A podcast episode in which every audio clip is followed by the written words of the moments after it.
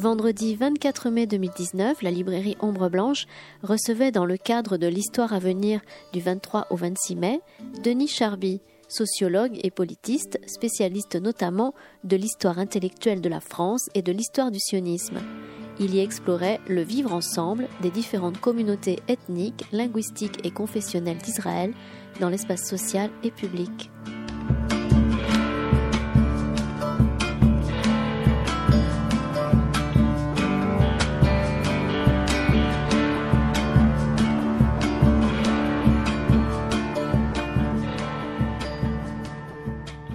Bonjour.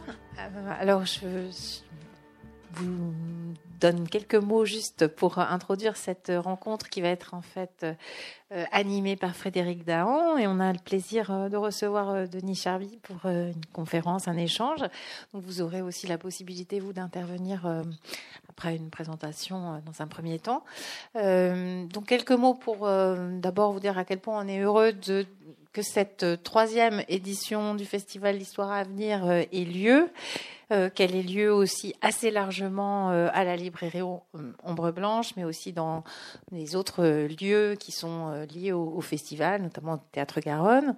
et hum, Simplement pour vous dire que le programme est très très très vaste. Alors il ne faut pas vous laisser décourager par la pluie, mais vous dans votre cas c'est pas pas ce que vous faites, mais il y a beaucoup beaucoup de rencontres encore qui auront lieu un peu partout dans la ville. Donc euh, je vous invite à, à, regarder le programme euh, avec euh, précision.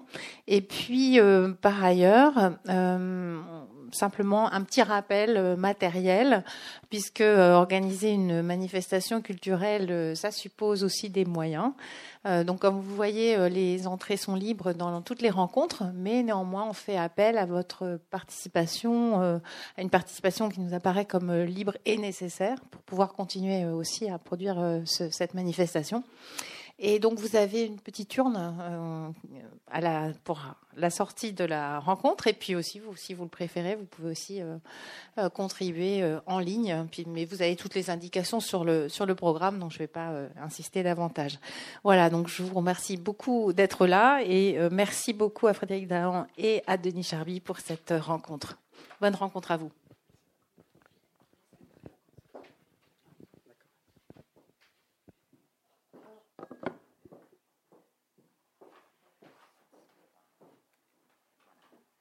Alors donc, je vous remercie encore, Denis Charbit, et je voudrais juste, si jamais on ne vous connaissait pas, euh, rappeler un petit peu. Euh, alors, donc, vous êtes maître de conférence au département de sociologie, sciences politiques et communication à l'université, à l'Open University de Tel Aviv. Et vous êtes euh, très connu, je dirais, pour vos travaux sur le sionisme, sur la pensée et l'élaboration du sionisme.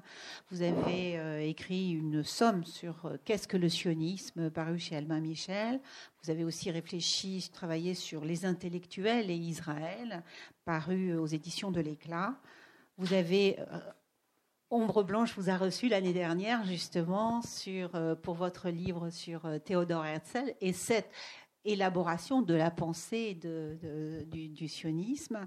Et puis, vous avez aussi, et ça nous permettra certainement euh, d'éclairer le, thème d'aujourd'hui, euh, à savoir euh, vivre en commun, quels sont les communs qui réunissent les humains, à savoir votre ouvrage sur Israël et ses paradoxes, paru au Cavalier Bleu, avec une réédition en 2018. Alors, euh, avant de, rentrer dans le vif du sujet, peut-être qu'on pourrait dire que, puisqu'on parle d'Israël, Israël, c'est avant tout une idée. C'est une idée, euh, c'est celle du sionisme, qui, comme vous le dites du reste, et je rappelle vos interventions sur Acadème, euh, c'est un site que vous pouvez aller visiter justement pour apprendre beaucoup de choses et vous rappeler justement que cette idée sioniste je dirais, rassemble deux idées. D'une part, Sion, c'est-à-dire une idée euh, ancienne, et Sion étant la dénomination de Jérusalem, mais à partir de, la diaspora, avec le, le, isme, je dirais, qui, est, qui fait partie de la modernité, de ces constructions de la modernité. Donc on a à la fois un lieu géographique ancien et en même temps un imaginaire avec euh, la, construction d'une pensée politique. Et à l'intérieur de, ce sionisme, il y a, je dirais, cinq concepts. Et je reprends mes notes pour ne pas, me, pour ne pas en oublier un. À la fois le territoire, l'État, euh, l'État, la langue et la culture, le rassemblement, puisque Israël, c'est un pays d'exilés. Et j'oublie le dernier. Merci, beaucoup.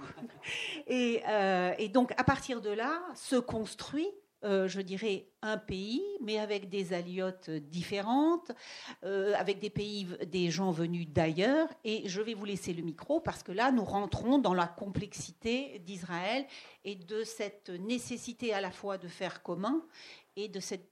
Et, et, et, et voilà. Merci beaucoup. Je vais, je vais, me lever. Je préfère toujours euh, exprimer debout.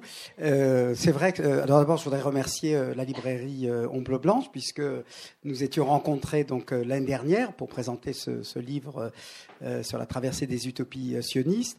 Et à l'occasion de ce festival, Christian Torel m'a m'a demandé si par hasard j'étais en France euh, à ce moment-là. Et il se trouve que voilà, c'était le cas. Et donc, euh, je suis arrivé euh, hier soir, mais voilà, je, commence ce, périple ici à Toulouse à l'occasion de ce festival. Et, et d'ailleurs, dans ce même lieu il y a un an, et puis ensuite au théâtre Garonne. Alors, effectivement, donc deux interventions. La première portera sur Israël contemporain, et j'ai donc intitulé ça Israël et ses communautés.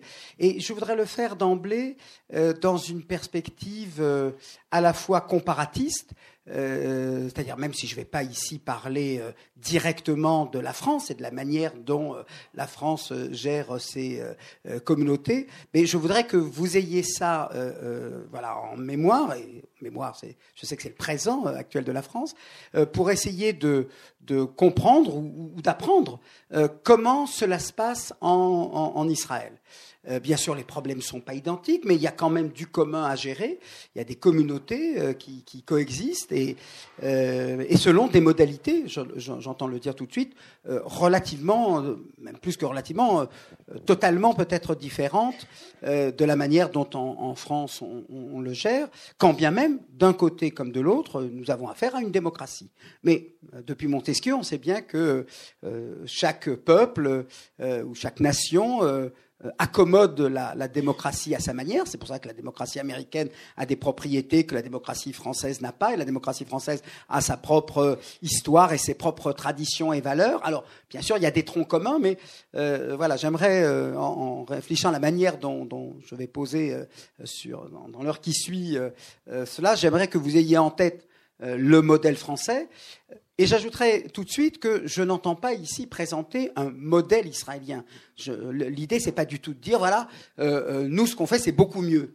C'est dire euh, voilà comment on gère ces problèmes-là, parce qu'elles se posent finalement dans, tout État, dans toute société, et à plus forte raison dans toute démocratie. Voilà comment on, gère, comment on prétend résoudre pas toujours une solution, mais euh, voilà comment les choses se mettent en place, s'organisent. Euh, et encore une fois, pas du tout dans, une perspective, je dirais, apologétique, pas du tout pour dire que euh, Israël a inventé un modèle extraordinaire et dont tout le monde devrait s'inspirer. même si, voilà, ça et là, ça permet peut-être, je dirais, d'un côté comme de l'autre, du côté français comme du côté israélien, de relativiser et d'abord de comprendre qu'il y a plusieurs manières il y a plusieurs euh, méthodes euh, et qui tiennent compte alors à la fois euh, de l'histoire du pays, à la fois des circonstances de sa création, on dirait la Révolution française pour la France et puis la création de l'État d'Israël euh, issu d'un conflit, il faut quand même ne pas l'oublier. Euh, et puis avec effectivement, euh, on a parlé de pays d'immigration. Alors la France aussi est une terre d'immigration. Des gens sont venus de, par le monde pour rejoindre ce pays. Ils le font encore. et à cela, effectivement, il y a le problème. Je vais en parler aussi de, de, religion et d'État. comment Israël organise-t-il euh, les questions qui sont liées au culte, qui sont liées aux pratiques religieuses, etc.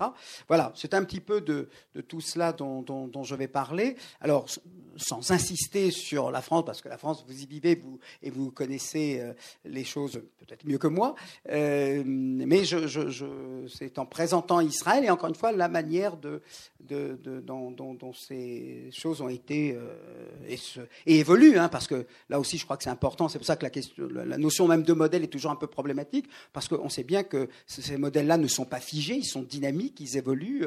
la France d'aujourd'hui n'est pas la France d'il y a un siècle et, ainsi de suite. Et, je dirais également Israël, donc en 70 ans, à bien des égards, Israël s'est beaucoup transformée, même si elle n'a pas renié totalement euh, ni le modèle idéologique, la matrice, plus exactement la matrice idéologique euh, dont elle est issue. Euh, mais il est vrai que, voilà, il est indéniable, et d'ailleurs sans être ici normatif, que ce soit pour le meilleur ou pour le pire, il est indéniable qu'Israël de 2018-19 n'est plus du tout celui qu'il était en 1948 au moment de la création officielle de l'État d'Israël. Voilà, donc c'est un petit peu de, tout cela que je voudrais euh, vous entretenir. Je vais essayer de rester dans le cadre, donc c'est pour ça que je vais mettre ma montre bien en évidence pour rester dans le cadre d'un, on va dire trois quarts d'heure environ, et pour laisser place euh, à des questions qui viendront alimenter euh, ou éclaircir ou critiquer, d'ailleurs contester des choses que je vais dire au sujet d'Israël et de ses communautés. Alors, Israël, officiellement, ça a d'ailleurs en plus été entériné très récemment par une loi qui a été euh, votée en juillet 2018 euh, qui s'appelle la loi euh, sur l'État-nation du peuple juif, Israël officiellement est défini comme un État juif et démocratique. Et de la même manière, d'ailleurs, je reprendrai ton introduction, de la même manière que dans le sionisme, effectivement, il faut entendre cette dialectique ou cette ambivalence entre quelque chose qui nous tourne vers le passé, Sion, qui était effectivement le nom de Jérusalem lorsqu'on le considérait de l'exil, euh, et le isme qui, lui, au contraire, tire vers le présent et, vers la, modernité et, l'avenir, ben, je dirais que dans cette notion-là de l'État d'Israël comme État euh, juif et démocratique, certains d'ailleurs, enfin, il y avait un, homme politique qui, disait à juste titre que le plus important dans cette formule-là, c'est le et, la conjonction de coordination entre juif et, démocratique. Mais il n'empêche, euh, euh, là aussi, on entend bien une, certaine euh, tension entre une définition qui, est, qui, est, qui apparaît nette en apparence, État juif, mais qui est en quelque sorte secondée, complétée par un autre élément qui est démocratique. Et il est vrai, effectivement, et il faut en tenir compte, que euh, euh, il y a d'un côté, ça c'est le béaba de toute sociologie politique, il y a d'un côté euh, les institutions, les définitions, les discours, et de l'autre la pratique et, la réalité, et, parfois l'un et l'autre ne s'accordent pas complètement. Et c'est ce jeu entre le, discours, les définitions, les institutions et le réel que justement, je dirais, peut-être s'incarne le mieux euh, ce qu'on appelle les, régimes démocratiques. Euh, pourquoi je dis cela? Parce que donc, euh, en, parlant d'État juif, Israël s'inscrit clairement comme un État unitaire. et non pas un État fédéral, etc. Mais, et je dirais que cette définition-là comme État juif renvoie sans doute au fait que euh, si on a besoin de le préciser officiellement, qu'il y a peut-être une variété, une complexité euh, du réel qu'il faut effectivement euh, qu'on gère ou qu'on croit gérer par l'imposition d'un vocable qui est assez restrictif. Alors, c'est vrai, euh, Israël est un État unitaire, Israël est défini à une identité forte, État juif, même si elle est ouverte à, beaucoup de définitions, euh, un pluralisme, une polysémie, comme on dit dans notre jargon, de ce que l'on peut entendre par euh, État juif, et ceci par rapport à une réalité qui est, je dirais, multi-ethno-confessionnelle et linguistique. Voilà. J'avais, je me souviens, il y a moment peut-être de lui rendre hommage, euh, Claude Lanzmann, euh, disparu lui aussi d'ailleurs, un peu avant la loi, en début du mois de juillet 2018, m'avait invité à, diriger euh, deux numéros à l'occasion du 60e anniversaire de l'État d'Israël, donc c'était en 2008. il avait appelé d'ailleurs, c'est lui qui avait trouvé le titre, La sexagénaire jeunesse d'Israël. et le titre de, mon, de ma présentation, c'était un singulier pluriel. Euh, singulier à la fois au sens où, euh, voilà, État juif, mais singulier parce que euh, la réalité israélienne est une réalité plurielle. et elle est plurielle parce que, alors, d'ailleurs, dans la sociologie d'Israël, on en, général, le béaba, c'est de parler des, des, clivages qui divisent la société israélienne. Quand on veut regarder ça d'une manière plus positive, le verre à moitié plein, si vous voulez, on parle de la mosaïque d'Israël. Euh, avec le jeu de mots mosaïque, euh, voilà, au sens euh, religieux du terme. Mais mosaïque au sens, c'est vrai, il est fait de, de, de, communautés qui, se, qui se juxtaposent, qui vivent en bonne intelligence, oui ou non. Tout ça, on va le voir au long de cet exposé. mais on va dire que, voilà, globalement, pour aller résumer, enfin donner les choses d'emblée, ce pluriel-là dont, je faisais état dans ce titre euh, de, cette présentation de ce numéro. Euh, on peut au moins en signaler trois aspects, c'est ceux qui montent le, plus rapidement euh, à la tête quand on, quand on parle d'Israël. C'est d'abord donc le clivage judéo-arabe, c'est-à-dire que nous avons deux populations inégales sur le plan de leur euh, euh, démographie. Euh, la population juive est en gros constituée environ 75%, et je parle de, de l'État d'Israël dans les frontières de 67, constitue environ 75% de la population israélienne. Euh, la population arabe euh, euh, israélienne constitue environ 21%, et le reste, les 4%, ce sont les travailleurs étrangers, travailleurs immigrés, qui ne sont pas citoyens israéliens, mais qui réside quand même euh, depuis euh, une, trentaine d'années environ euh, en, Israël. Donc premier clivage, un clivage entre juifs et arabes, qui est un clivage très significatif. Certains disent sans doute le plus, le plus difficile à, à gérer et à traiter, principalement, je dirais au moins pour deux raisons. Euh, la première, qui est peut-être la plus significative, c'est que euh, la gestion de ces rapports entre juifs et arabes se fait dans le contexte d'un pays qui reste toujours en guerre avec une partie de ses voisins. Euh, pas tous, la, paix a été signée avec l'Égypte, elle a été signée avec la Jordanie, pas avec le Liban, pas avec la Syrie, et surtout pas avec les Palestiniens, qu'ils soient dans la bande de Gaza, d'un côté euh, d'Israël, ou qu'il soit euh, en Cisjordanie, euh, à l'est d'Israël. donc la gestion de ces relations est, objectivement difficile parce qu'Israël continue d'être un pays en guerre avec des Arabes, et, notamment avec des Arabes palestiniens, donc ceux-là même dont une partie de la population est en Israël et est citoyenne d'Israël. La deuxième raison, qui est un contentieux historique, c'est que euh, euh, cette population euh, arabe israélienne d'aujourd'hui et sont les enfants, constituent les, enfants de ceux qui, en 1948, au moment de la création de l'État d'Israël, étaient opposés à Israël et ont donc dû faire de nécessité vertu, ont dû, je dirais pour eux, la création de l'État d'Israël est un fait accompli. Ce n'était pas leur projet politique à eux que de voir un, État d'Israël l'emporter dans ce conflit qui a opposé Israël à ses voisins, et y compris à eux-mêmes, hein, puisqu'ils étaient partie prenante de ce combat. En tout cas, il y avait des forces militaires et paramilitaires qui menaient ce combat-là. Et voilà, je dirais que euh, la, difficulté euh, objective, c'est que voilà, des, ennemis dont il faut faire des citoyens avec, euh, euh, je dirais, euh, à la fois du, côté des Arabes israéliens, donc ce sentiment que cet État-là n'est pas celui qu'ils auraient voulu si, si, on, leur avait demandé, si, les armes leur avaient souri. Donc, ça pose déjà le, rapport qu'ils ont à l'État d'Israël n'est pas un rapport qui va de soi, qui, qui doit se construire alors même que euh, pour eux, l'État d'Israël apparaît comme un, fait accompli, dont ils doivent s'accommoder et dont ils s'accommodent au bout du compte. Et puis, je dirais également que le rapport de l'État d'Israël euh, vis-à-vis de cette population, ceux d'entre eux qui sont restés en 1948 euh, à l'issue de, de, la guerre d'indépendance, ce rapport non plus de l'État d'Israël n'allait pas de soi, puisque c'était l'ennemi euh, qui, euh, euh, qui s'était rendu en quelque sorte et, dont ils comprenaient bien qu'ils ne pouvaient pas avoir pour eux le même rapport qu'ils pouvaient avoir pour les Juifs qui, eux, avaient souhaité avec ardeur la création de, cet État.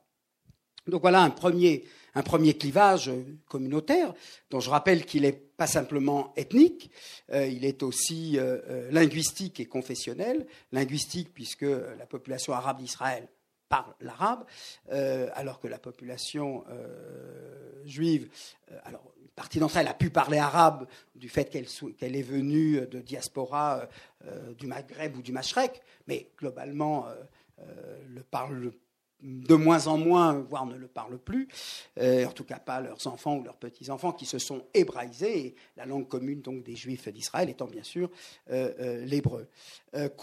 clivage également, enfin, auquel s'additionne un clivage euh, confessionnel, puisque la particularité, je dirais, des juifs, ben, c'est d'être de religion juive, qu'ils soient pratiquants, athées, euh, euh, libéraux, etc. Mais comme le, dit une blague israélienne, même s'ils sont laïcs, la question c'est qu'ils sont laïcs de la religion juive. Ils ne sont pas laïcs de l'islam ou laïcs du christianisme. C'est-à-dire, ils en ont peut-être contre Moïse et contre, je sais pas, et contre le Talmud et la Torah. Ils n'en ont pas contre Jésus ou Mahomet qui ne, font pas partie de, leur, la tradition culturelle ou religieuse dans laquelle euh, ces laïcs-là ont, grandi.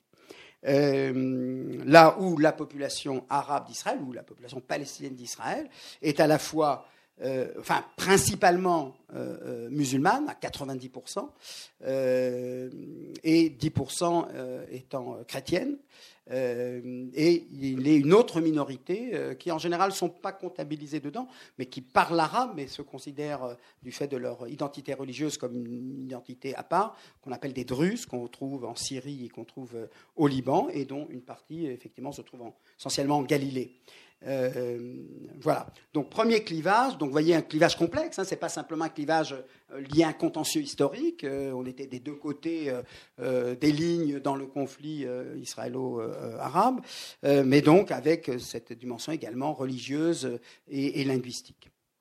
Le deuxième clivage dont je parlerai également, alors là à l'intérieur de la population juive euh, uniquement, euh, c'est, je, viens d'y faire allusion tout à l'heure, c'est euh, le clivage entre juifs observants, de stricte observance, croyants, pratiquants, etc., avec toutes les variations que cela peut avoir d'ailleurs dans leur mode de vie et dans leurs mœurs, entre ce qu'on appelle les orthodoxes et ce qu'on appelle les sionistes religieux, les uns euh, vivant en Israël mais sans lui accorder une légitimité idéologique, les autres accordant à la création de l'État d'Israël une légitimité idéologique religieuse. Et puis vous avez euh, l'ensemble de ces juifs qui peuvent être un peu traditionnalistes, mais en tout cas qui ne voient pas dans l'observance des commandements quelque chose qui, euh, à laquelle ils se sentent soumis, euh, qui constitue pour eux un idéal. Ils peuvent euh, faire telle ou telle fête, faire, avoir telle ou telle pratique empruntée à la tradition, mais sans que ce soit pour eux quelque chose qui les euh, qui les obsède ou quelque chose à laquelle ils se sentent soumis. Ça fait partie de leur background, euh, sans compter bien sûr ceux qui sont laïcs, athées, euh, mais voilà, qui se reconnaissent dans ce que j'appelais donc ce qu'on appelle la, la, nation juive. Et là, bien sûr, se pose la question de comment gère-t-on quand il y a une population euh, parmi ces juifs qui est euh, de stricte observance, ou même croyante et pratiquante, comment euh, se gèrent les relations entre ces communautés, même s'il elles sont unies par un ancêtre commun et, le fait de parler hébreu, mais elles ne le sont pas sur la place que doit prendre, ou que prend d'ailleurs de fait, la religion juive, à la fois sur le plan politique et surtout dans la vie sociale pas simplement euh, la participation aux, élections, c'est aussi euh, la manière dont on doit gérer euh, une municipalité en tenant compte ou non, puisque, il faut le dire ici pour que les choses soient claires, à la différence, c'est là où le judaïsme est, plus éloigné du christianisme et plus proche de l'islam, ce sont des religions que les sociologues de la religion définissent, à juste titre me semble-t-il, non pas comme orthodoxes, c'est-à-dire on ne demande pas de penser droit, c'est-à-dire de penser, de croire tel ou tel ou tel, etc., etc. Ça n'a aucune importance ça n'a pas beaucoup d'importance dans le judaïsme, mais en revanche, le judaïsme se distingue par le fait qu'il est ce qu'on appelle donc orthopraxe, c'est-à-dire on vous demande de, de, vous conduire selon la règle.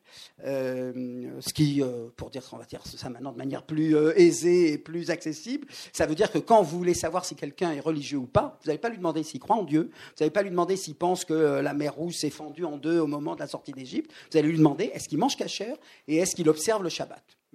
Poser d'autres questions, mais elles sont ces, questions-là pour distinguer ceux qui, ceux qui sont pratiquants de ceux qui ne le sont pas. Euh, c'est pour ça que la distinction croyant-pratiquant, euh, euh, je dirais dans le judaïsme, c'est d'abord on pratique et ensuite on croit. Voilà. C'est-à-dire il y a un rapport très net, je dirais, de, de, de, hiérarchie. Euh, c'est-à-dire que ce qu'on attend, enfin, ce qu'un le prosélytisme juif consiste à vouloir que des juifs pratiquent. On ne va pas leur demander s'ils croient en Dieu, etc. C'est en quelque sorte secondaire. Voilà, je ne vais pas dire second, pas secondaire peut-être, mais second en tout cas, par rapport à, ce qu'est le judaïsme, c'est-à-dire, et là en ce sens très proche de l'islam, c'est-à-dire que le, judaïsme, ce sont des pratiques. C'est une manière de manger, c'est une manière de travailler, en ce sens qu'on doit, on doit s'arrêter de travailler le vendredi et le samedi, on doit ne faire absolument aucune activité, etc. Et que, euh, et que bien sûr, tout ceci, à partir du moment où le, judaïsme se définit d'abord par une pratique, eh ben, ça veut dire que l'organisation de la cité, ben, elle devra tenir compte ou pas de ces, euh, de ces pratiques-là si on doit manger cachère, ben, ça suppose qu'il y ait des restaurants qui le sont, etc., ou qui ne le sont pas. Euh, donc, vous voyez bien que ça a une incidence sur la vie sociale. Ça veut dire que vous pouvez inviter ou non des personnes qui sont euh, pratiquantes chez vous s'ils n'avaient pas de cuisine cachère. Donc, vous voyez que ça a des implications sociales, mais aussi politiques extrêmement euh, importantes. Et puis, le troisième clivage dont je parlerai, euh, on verra si j'arrive jusqu'au bout de mon, projet, mais euh, c'est celui euh, qui divise. alors là, entre justement, vous disiez, Frédéric, qu'Israël est un pays d'exilés, ou plus exactement un pays qui a rassemblé des personnes qui, se sentaient là où elles étaient exilées, même si c'était leur pays natal. Hein. Et, donc, en gros, euh, l'histoire des diasporas, l'histoire de la diaspora juive, euh, a connu, euh, connaît deux grands rameaux. Les juifs qui ont vécu en, Europe, centrale, orientale, occidentale, et même ensuite aux États-Unis, en, enfin en Amérique du Nord et en Amérique latine. Et puis un autre rameau, beaucoup moins important hein, sur le plan numérique, les juifs donc, qui ont vécu au Maghreb et au Mashrek. Euh, et, Israël, effectivement. Euh, alors c'est vrai que de ce point de vue-là, euh, Colette pourra en dire beaucoup plus que moi, là où la France, effectivement, est une des rares communautés juives, enfin abrite une des rares communautés juives où séfarades et ashkénazes se sont retrouvés, parce que durant le XXe siècle, qui a été le siècle de la migration juive par excellence, Eugène Sue avait écrit de Juiférence au XIXe siècle, mais au XIXe siècle, personne ne bouge. Enfin, les juifs ne bougent pas plus que n'importe qui. en revanche, au XXe siècle, c'est là où ils bougent pratiquement tout le temps, enfin, en tout cas dans les les 70 premières années du XXe siècle, et ça fait beaucoup. Euh, et, là, effectivement, des juifs d'Europe centrale et orientale se sont établis en France, et des juifs d'Afrique du Nord, euh, mais aussi un peu d'Irak et du Liban, euh, d'Égypte, sont arrivés en France, et donc se sont trouvés. Mis à part ce cas-là, il y a aussi le cas du Mexique, mais là, on parle avec des chiffres beaucoup plus faibles. C'est vrai qu'Israël est aussi finalement le premier lieu euh, de réunion, de rencontre euh, entre juifs de ce rameau-là, euh, Maghreb-Mashrek, et de l'autre rameau, Europe occidentale, centrale et orientale, qui se retrouvent, alors dans des proportions un peu différentes. Hein, en général, jusqu'au XIXe siècle, il y a à peu près 90% d'Ashkénazes et, et 10% de séfarades. Ça change bien sûr après la Shoah plupart des 6 millions étaient effectivement d'origine ashkénaze. Euh, et en Israël, on est à peu près euh, sur euh, à peu près 50-50. Donc là, effectivement, de ce point de vue-là, ça ne ressemble pas, par exemple, à la communauté juive américaine, qui est principalement ashkénaze, et sans parler bien sûr des communautés européennes. Donc voilà, là aussi, rencontre, avec tout ce que cette rencontre-là peut susciter à la fois de je dirais, d'émotion de, de, et, de, et de lyrisme et de romantisme, etc., euh, euh, qui se traduit par le fait qu'environ un mariage sur trois est un mariage intercommunautaire, donc euh, des alliances entre un, Américain et une Éthiopienne, un Polonais une Yéménite, une Marocaine, un, je sais pas, qu'est-ce que j'ai pas encore dit, un Argentin, etc., voire Aujourd'hui, il faut dire aussi euh, euh, deux personnes de même sexe, mais de communautés différentes. C'est vrai qu'aujourd'hui, c'est une réalité sociale beaucoup plus euh, significative. Donc, euh, mais euh, ça a d'autant plus, euh, à côté de cet aspect romantique, lyrique, la réunion des, la fusion des communautés, ça a créé aussi pas mal de, de tensions et d'amertume. Bah, pourquoi? Parce que inévitablement, dans toute situation d'intégration, qu'on le veuille ou non, il y a des, ceux qui sont là pour intégrer les autres et ceux là et ceux qui sont là pour s'intégrer aux autres. Voilà. Et dans cette rencontre-là, ne serait-ce que parce que les premiers étaient arrivés un peu plus tôt, dans cette rencontre-là euh, euh, bah, ça a généré effectivement euh, des sentiments de, de, discrimination ou de, d'évaluation de, sentiments d'être sous-estimé, etc., etc. Et je dirais que même si ce dernier clivage-là, il reste encore vivace parce qu'il il, s'articule aussi à une dimension sociale. Globalement, les Ashkénazes sont mieux nantis que ne le sont les, les séfarades, enfin les, juifs des pays euh, de l'ère arabo-musulmane. Euh, en même temps, là aussi, il y a une mobilité sociale qui, modifie et, dont on voit, euh, et ça, ça a été beaucoup souligné, dans la représentation électorale. Hein, pour aller très vite,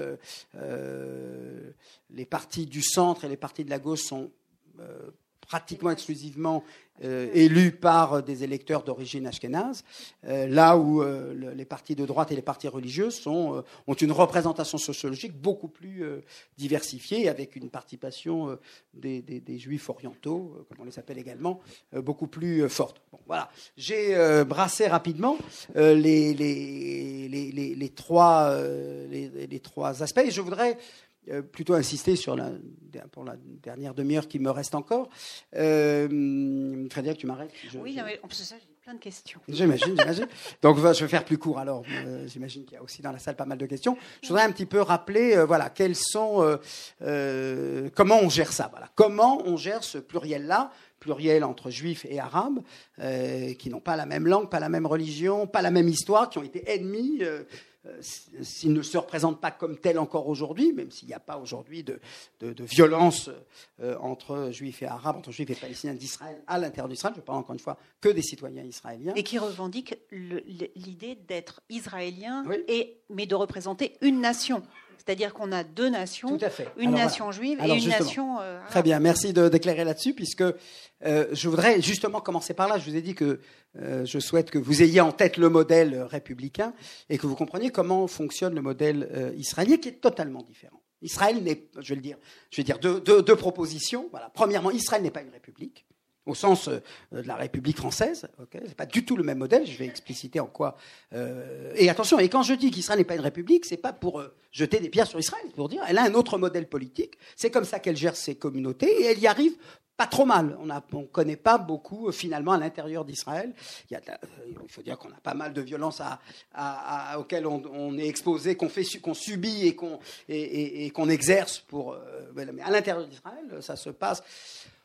On est quand même en Méditerranée, donc ça se passe avec le verbe haut, mais avec des revendications très fortes, mais sans que ça débouche. C'est régulé. Voilà. De ce point de vue-là, c'est une démocratie, c'est-à-dire que ces divisions-là, dont je, viens de vous présenter, un, un gros paquet déjà, euh, sont régulés par euh, l'état de droit, euh, des partis politiques, des associations, des manifestations, etc., et qui rarement débouchent sur la violence. Israël ne connaît pas beaucoup de violence interne. Je ne suis pas non plus qu'elle en est totalement préservée. Alors, première proposition, Israël n'est pas une république, et quand je dis cela, c'est pas euh, être péjoratif ou être critique d'Israël, c'est tout simplement on n'a pas fondé l'État d'Israël sur le modèle républicain à la française.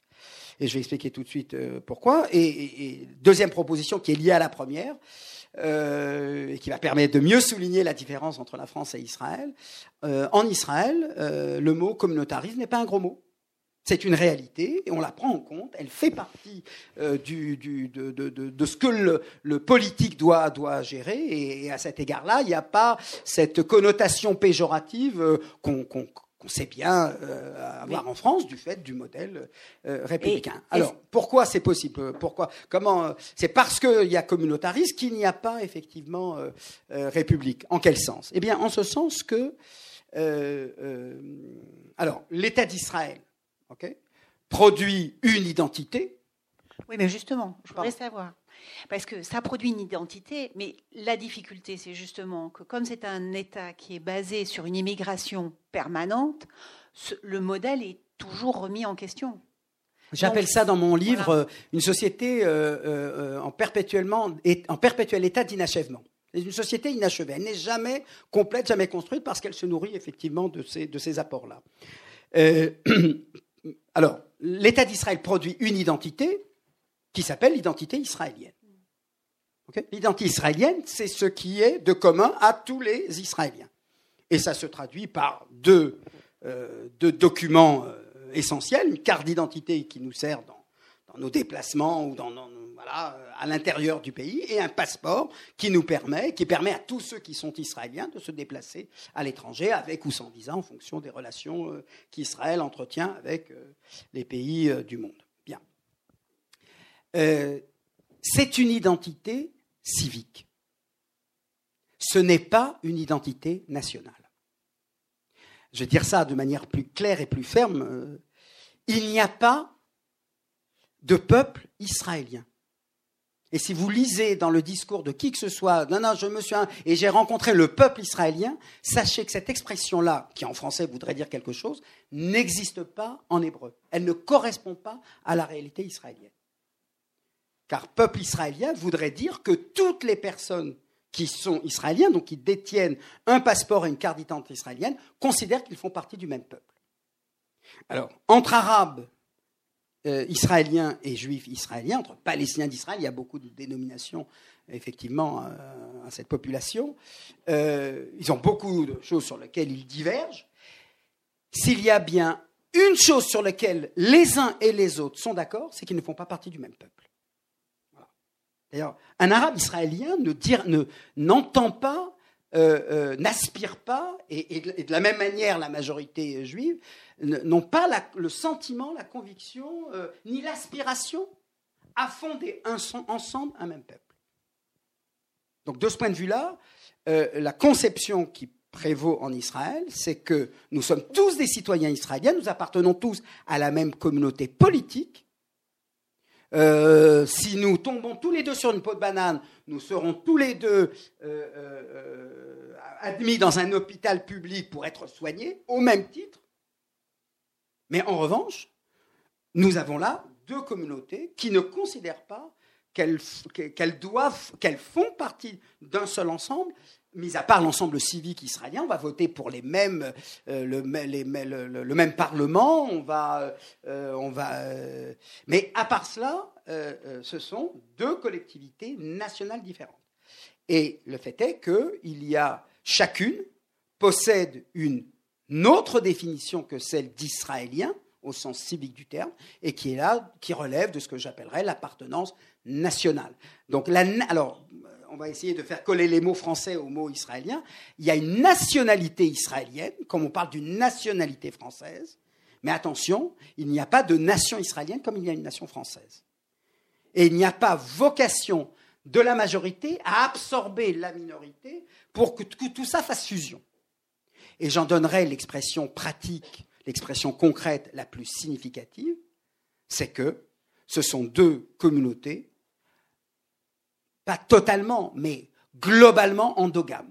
Ce que, endogame étant le terme sociologique pour parler de mariage interconfessionnel. Il n'y a pas de. Euh, alors, non seulement il y a très peu, ça arrive, et, ça peut avoir lieu.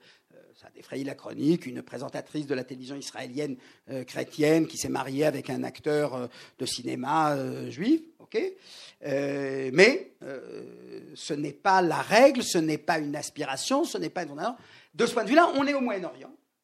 Et de la même manière, si vous voulez, que Jérusalem a été divisée à l'intérieur des murailles en quartiers juifs, chrétiens, arméniens et musulmans, eh bien, il y a, ce que je, ou même en Algérie ou dans, voilà, c'est-à-dire il, existe des frontières invisibles qui euh, séparent les communautés. Elles sont appelées à se respecter, elles sont appelées à se connaître, à se euh, voilà, mais euh, une certaine barrière existe qu'on peut comme on est dans un état de droit qu'on peut bien sûr franchir, il y a des cas, effectivement, mais euh, euh, ces cas-là sont relativement rares.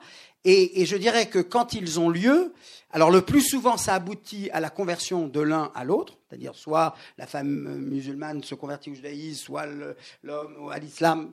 En général, c'est plutôt la femme qui se convertit. Euh, donc, si c'est une femme juive, elle se convertit à l'islam. C'est une femme musulmane, elle se convertit au, judaïsme. Sauf dans les classes, je dirais, diplômées, etc., où là, au contraire, euh, il n'y a pas d'exigence réciproque de l'un vers l'autre pour qu'il y ait euh, euh, conversion religieuse. Donc voilà une, réalité, je dirais, à la, que l'État d'Israël n'a pas créée, ne l'a pas inventée, elle l'a pris en considération. Euh, tyran d'ailleurs euh, faisant héritage de ce, que, de ce qui était la règle dans le, sous l'Empire ottoman, la règle du millet, c'est-à-dire où les communautés euh, avaient leur propre gestion du droit personnel notamment. Alors ça me permet aussitôt de, de, parler du religieux pour dire qu'en Israël, il n'y a pas, alors toujours dans cette optique de, de dire voilà comment Israël ça se passe, et encore une fois pas pour dire Israël c'est mieux, dire voilà comment là-bas ça se passe. Euh, et c'est d'autant plus intéressant qu'à côté de ça, ça reste une démocratie, un état de droit. Euh, il n'y a pas de séparation euh, entre les églises et l'État, mais attention, contrairement à ce qu'on croit, le judaïsme n'est pas religion d'État. Israël reconnaît 14 communautés religieuses. alors, comment dirais-je, sur le plan officiel, elles ont toutes les mêmes droits, les mêmes, euh, elles sont invitées à toutes les cérémonies officielles, etc. Euh, il est évident que dans la conscience euh, collective, la conscience publique, on a, oui, le sentiment effectivement que l'État privilégie en quelque sorte le judaïsme, même si de fait ce n'est pas le cas. Alors, ça consiste en quoi Alors, ce quoi ce privilège-là? C'est qu'effectivement, le jour du congé hebdomadaire, mais là ça ressemble aussi, même dans, même dans une société euh, comme la société française où il y a séparation, on n'a pas choisi le mardi, un jour neutre, comme jour hebdomadaire, on a choisi le dimanche par rapport à une tradition euh, chrétienne. Euh, et en Israël, on a effectivement choisi le samedi comme jour de, de congé hebdomadaire. Mais comme, et c'est là où c'est important, comme les identités religieuses sont visibles en Israël et elles sont reconnues en Israël, euh, il y a, comment dirais-je, une très large autonomie qui sont accordées aux, communautés religieuses.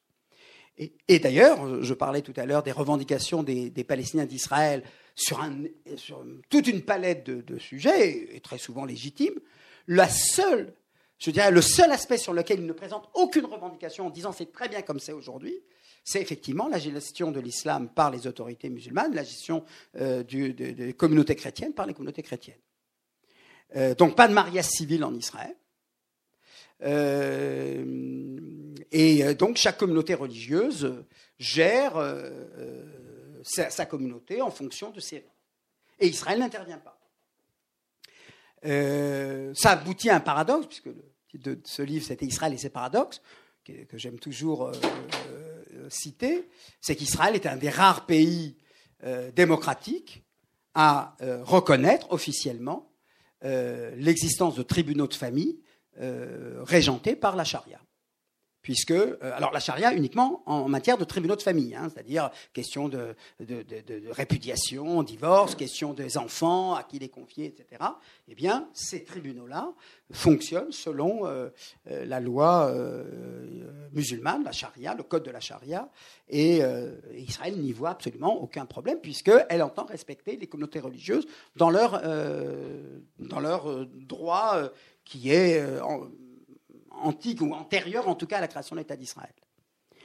Euh, j'ajouterais également que euh, sur le plan toujours sur le plan euh, religieux, toujours dans cet esprit de comparaison que je voulais ici, enfin sous laquelle je voulais ici présenter mon propos, Dieu sait qu'il y a encore une fois beaucoup de problèmes entre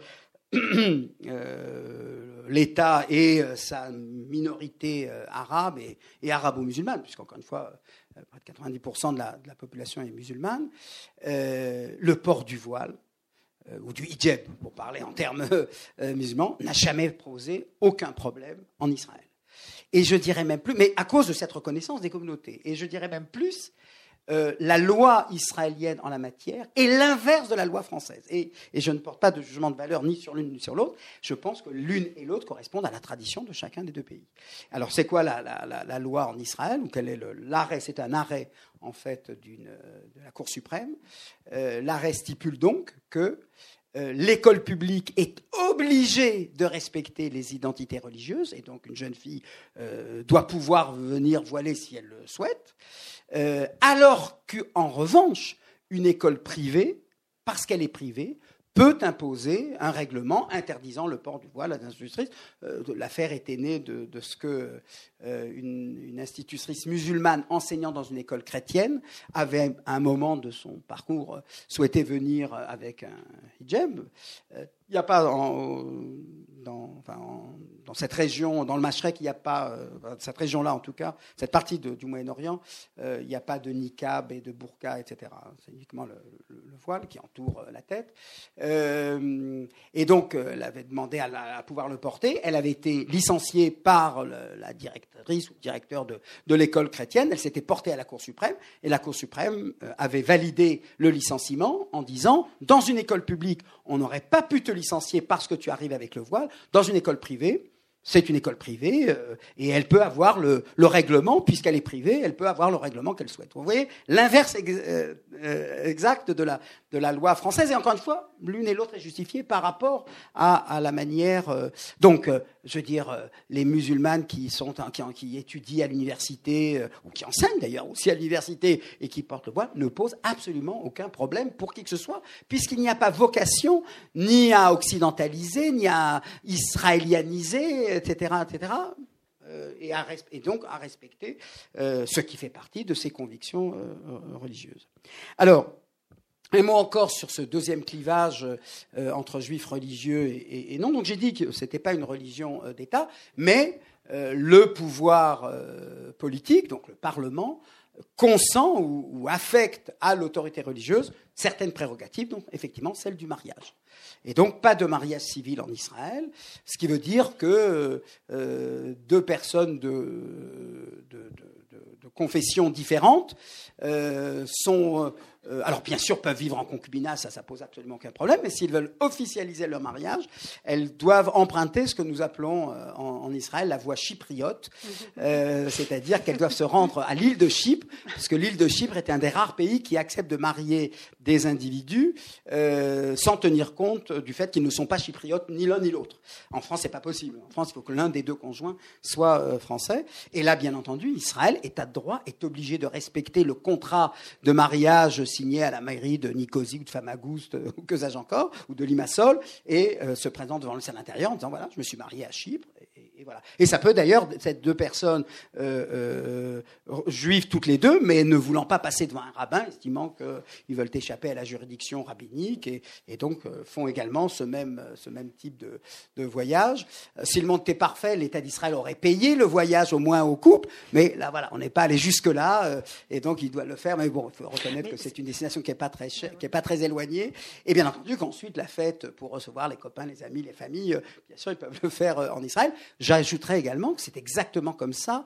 Euh, et, je le dirais là encore une fois sous forme de paradoxe, puisque c'est comme ça que j'avais conçu mon livre. il est inconcevable qu'en Israël, il puisse y avoir dans les années à venir une loi du mariage pour tous. Mais en revanche, euh, euh, on peut se marier aux États-Unis, enfin un couple homosexuel peut se marier ailleurs. Euh, je ne sais pas si à Chypre, parce que là ils sont peut-être encore un petit peu conservateurs, donc je doute que ça puisse être le cas, mais il doit certainement avoir un État où on puisse le faire. Et là, même chose, on arrive au ministère de l'Intérieur en disant voilà, je me suis marié, etc. Et le problème est résolu. Je pense que ça me permet une, phrase de conclusion pour dire que euh, cela illustre parfaitement ce que je ce que j'écris dans le livre en disant que euh, Israël n'est pas une démocratie de, grands principes mais de petits arrangements. Hmm. C'est-à-dire que voilà, on se débrouille et, c'est la raison pour laquelle euh, la coexistence arrive à se faire. tu veux poser une question, mais je donnerai un autre exemple sur l'avortement. Je voulais juste dire en plus que c'est très facile en Israël, quand on est un couple homosexuel, d'adopter des enfants. Donc, euh, Alors, oui, mais ça, c'est pour une autre raison. mais bon, voilà. Ça, c'est pour une autre raison. C'est parce que Israël est une société nataliste et que dans la conception des gens, il est absolument inconcevable d'interdire à qui que ce soit de ne pas jouir du droit à avoir un enfant. Voilà. Et donc, homosexuels, même les religieux, même des gens religieux, non, non, non. Ça, priver d'un enfant, on ne peut pas. Il y en a qui diront ça pose problème, machin, l'adoption, qu'est-ce que ça donnera, etc. Là, les débats, ils sont identiques, mais en termes de, de je dirais, de, euh, comment dirais-je, de, soutien populaire, euh, tout le monde estime que tout le monde a droit à un enfant, et donc, par exemple, c'est ce qui explique que euh, tous les traitements de fertilité, etc., sont remboursés, gratuits, et je veux dire, vous pouvez faire ça tout le temps. Il n'y a pas, au bout d'un, deux, trois, il n'y a pas de liste, etc. Tout le monde peut le faire parce qu'on considère que l'enfant est roi, et donc on ne peut pas priver, comment dirais-je, les individus, quelles que soient leurs leur, conditions ou leurs choix, de, de alors voilà, justement, ça, illustre une fois de plus, euh, comment ces contradictions, parce que c'est vrai que ça suppose de gérer euh, en permanence des contradictions, euh, mais qui parfois peuvent déboucher sur des tensions. Hein. Il ne faut pas croire que pas toujours, il n'y a pas toujours la formule. Je, voulais évoquer celle de, l'avortement. Bon, les années 70, la loi Veille en 75, etc. Ça arrive donc en Israël. On va voter une loi sur l'avortement en 1976 si ce n'est que euh, les partis religieux qui sont représentés, là aussi, euh, singularité israélienne, en Israël, la représentation politique peut être faite sur une base religieuse. Euh, ce qui d'ailleurs me... Alors, euh, en France, c'est choquant parce qu'on n'a jamais conçu, même s'il y a eu quand même un RP, etc. Mais aujourd'hui, peut-être on le comprend mieux parce qu'on voit bien qu'entre religion et une certaine ligne politique, qu'elle soit conservatrice ou qu'elle soit progressiste, euh, ça peut avoir du sens. Euh, en Israël, ça ne viendrait pas à l'idée de qui que ce soit de penser qu'il faut exclure des partis religieux du Parlement parce qu'ils sont, parce qu'ils parce que leur idéologie est religieuse. Et donc, on a un parti islamiste en Israël, alors qui est pas radical, je vous rassure tout de suite, mais je pense que vous aviez vous-même compris que ça ne pouvait pas être le cas, euh, donc euh, qui s'accommode de l'existence de l'État d'Israël, mais qui lutte alors, pour l'islamisation de la société musulmane euh, euh, en Israël. Euh, et vous avez des partis religieux qui ont effectivement cette même, cette même aspiration pour ce qui est de la société juive. Alors, pour l'avortement, donc les partis religieux juifs, donc en l'occurrence, avaient dit dans le Talmud, il y a trois cas d'avortement qui sont autorisés. C'est si le, fœtus est le, fruit d'un viol, si les jours de la mère sont en danger, ou s'il y a une formation congénitale telle que euh, ça posera énormément de problèmes. Bon. Et euh, donc là-dessus, voilà, là c'était ça le consensus. Et, euh, donc les partis laïcs étaient, avaient réfléchi comment on, comment on va un peu élargir. Ils avaient établi un quatrième critère qui est qu'une autorisation serait donnée euh, dans, par des commissions établies dans tous les hôpitaux publics. Euh, voilà. Et c'était censé être, en quelque sorte, une sorte de barrage ou non, etc. À ceci près que euh, ces commissions-là sont des commissions d'enregistrement pur et simple. On vient en disant, voilà, pour telle ou telle raison, je voudrais interrompre, même sans donner de raison. L'avortement est pratiqué, et, tout le monde est content. Tout le monde est content, les partis religieux, parce qu'il n'y a pas de loi qui dit que le corps de la femme est propriété souveraine de la femme, etc. Donc il n'y a pas mise en cause euh, quand je veux, si je veux, hein, comme le slogan des années 70, donc ça ne figure pas dans la loi. Mais le fait qu'il y ait cette commission, et que cette commission soit une commission passoire, enfin je veux dire, c'est une commission d'enregistrement, euh, et, donc permet finalement euh, l'avortement libre, gratuit et remboursé, etc. Enfin non, même pas remboursé, gratuit. Euh, voilà, tout ça fait que tout le monde y trouve son compte, mais attention, il y a bien sûr des situations dans lesquelles euh, ça n'est pas, euh, ça n'est pas le cas, et bien entendu que ça, je veux dire, c'est le, le, résultat effectivement aussi de forces politiques, de telles élections qui mettent des partis religieux dans la coalition ou pas dans la coalition. Il a bien entendu qu'en fonction de ça, les exigences peuvent être plus, euh, plus grandes, euh, même si le modus vivendi ou le statu quo, c'est euh, effectivement de, subventionner leurs écoles, leurs réseaux scolaires, etc., et d'être moins regardant sur des revendications qui pourraient heurter, comment dirais-je, le l'ensemble des citoyens qui ne sont pas euh, religieux. Alors il y a des combats. Hein. Le dernier en date, par exemple, c'est euh, alors avec l'ouverture de ces magasins de distribution 24 euh, heures sur 24, donc qui travaillent donc aussi le, Shabbat. Les municipalités entendent garder la main mise sur cette législation-là en disant ça tient, on doit tenir compte de, de la population, mais on ne doit pas en faire une loi qui interdirait ou qui fermerait délibérément ces magasins-là, etc. Bon, voilà, ce sont des débats qui sont euh, assez... Euh, comment mais tout ça, je voudrais terminer là-dessus, puisque je vois qu'on s'approche de, la demi-heure que je m'étais encore impartie. je dirais que le, principe fondamental, et je dirais peut-être la clé du vivre ensemble, pour employer cette expression, on parle souvent quand on veut parler de la gestion des communautés, des relations dans les communautés, je pense que la, clé de cette, de cette harmonie apparente, hein, mais j'ai bien apparente, euh, c'est que, et je ne l'ai pas dit volontairement jusqu'à présent, c'est que ces communautés sont également euh, distinctes sur le plan euh, spatial, c'est-à-dire qu'elles vivent dans des quartiers ou dans les localités, etc., etc. Et je pense que, et encore une fois, pas du tout dans un esprit qui consisterait à, vendre un modèle et à dire ah c'est le meilleur, c'est formidable, etc. mais c'est vrai qu'elle permet d'une certaine manière aux minorités euh, de mieux gérer euh, leur rapport à la société israélienne. Et je voudrais prendre un, exemple pour, terminer et, vous passer ensuite la parole. Bien sûr beaucoup d'autres euh, aspects à évoquer, mais peut-être que vos questions m'inspireront de le faire. prenons l'exemple d'un orthodoxe qui, qui habite à Bnebrak. Bnebrak, c'est une localité à côté de Tel Aviv, qui, où vivent les, hommes en noir, hein, comme, le sociologue israélien Yann Grelsamer les avait appelés, les hommes en noir, parce qu'ils sont euh, vêtus euh, volontairement euh, de quelque chose hors mode, hein, qui ne cède pas à la mode et, au changement.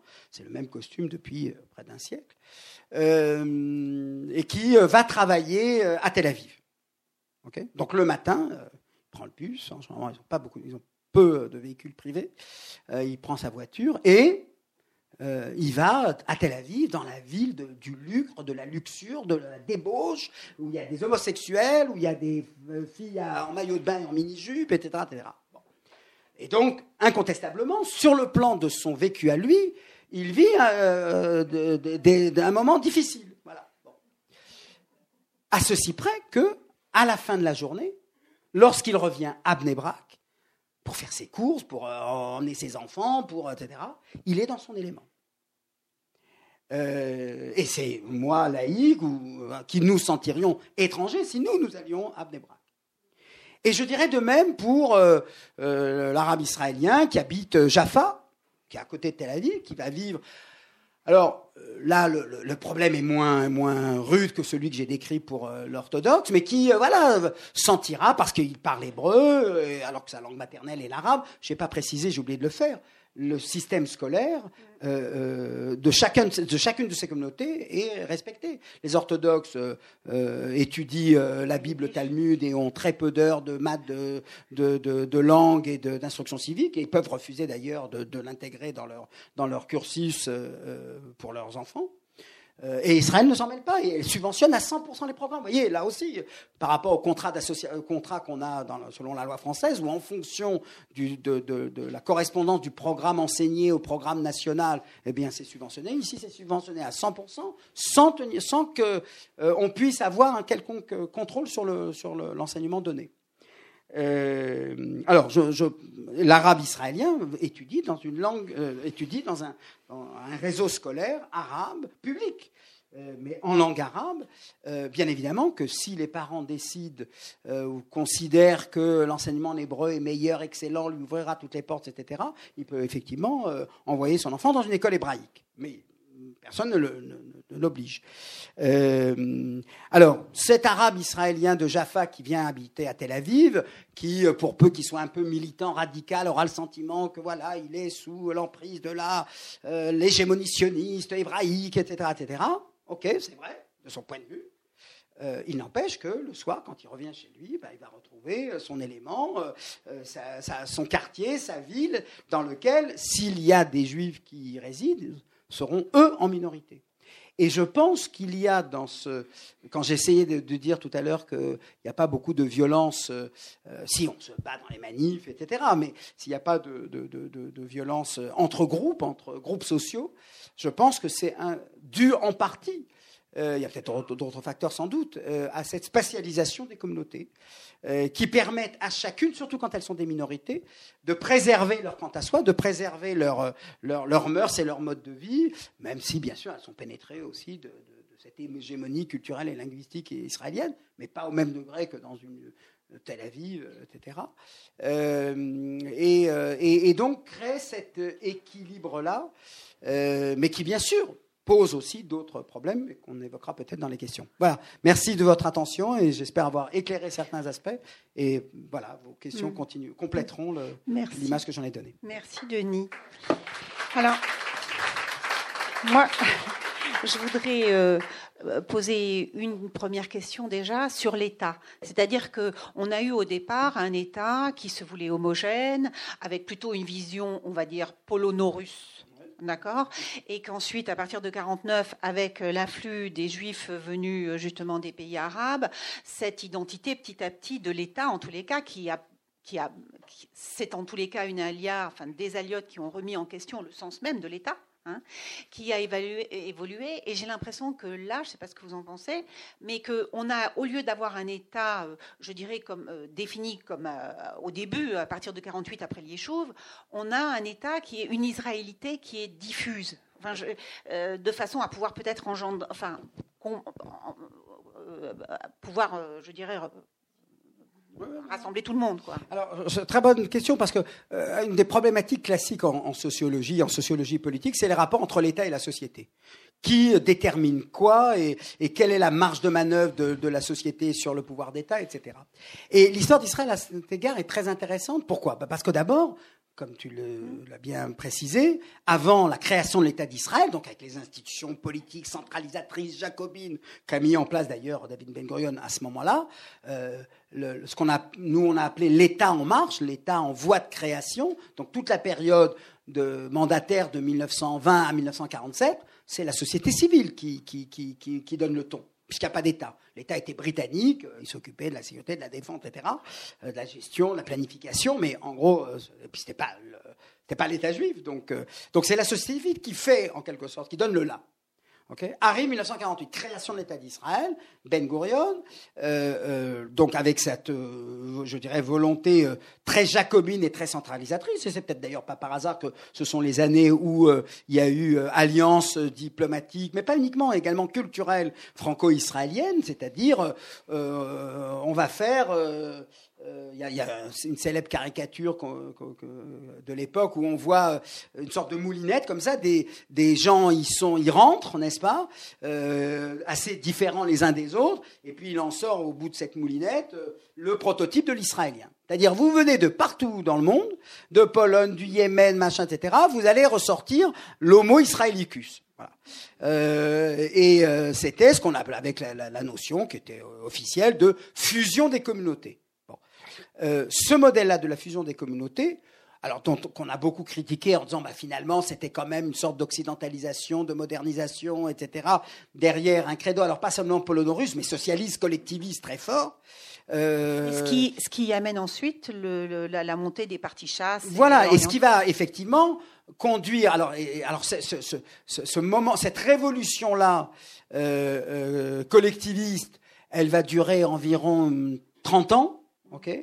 Et elle va être, euh, je dirais, euh, pris en tenaille par, d'un côté, l'individualisme, voilà, et de l'autre par euh, ces communautés qui culturellement disent bon ça y est on a compris maintenant nous on, on, vient avec une culture qui a été peut-être sous-estimée dévalorisée mais elle a droit de citer parce qu'on on est en démocratie et que le nombre fait la force.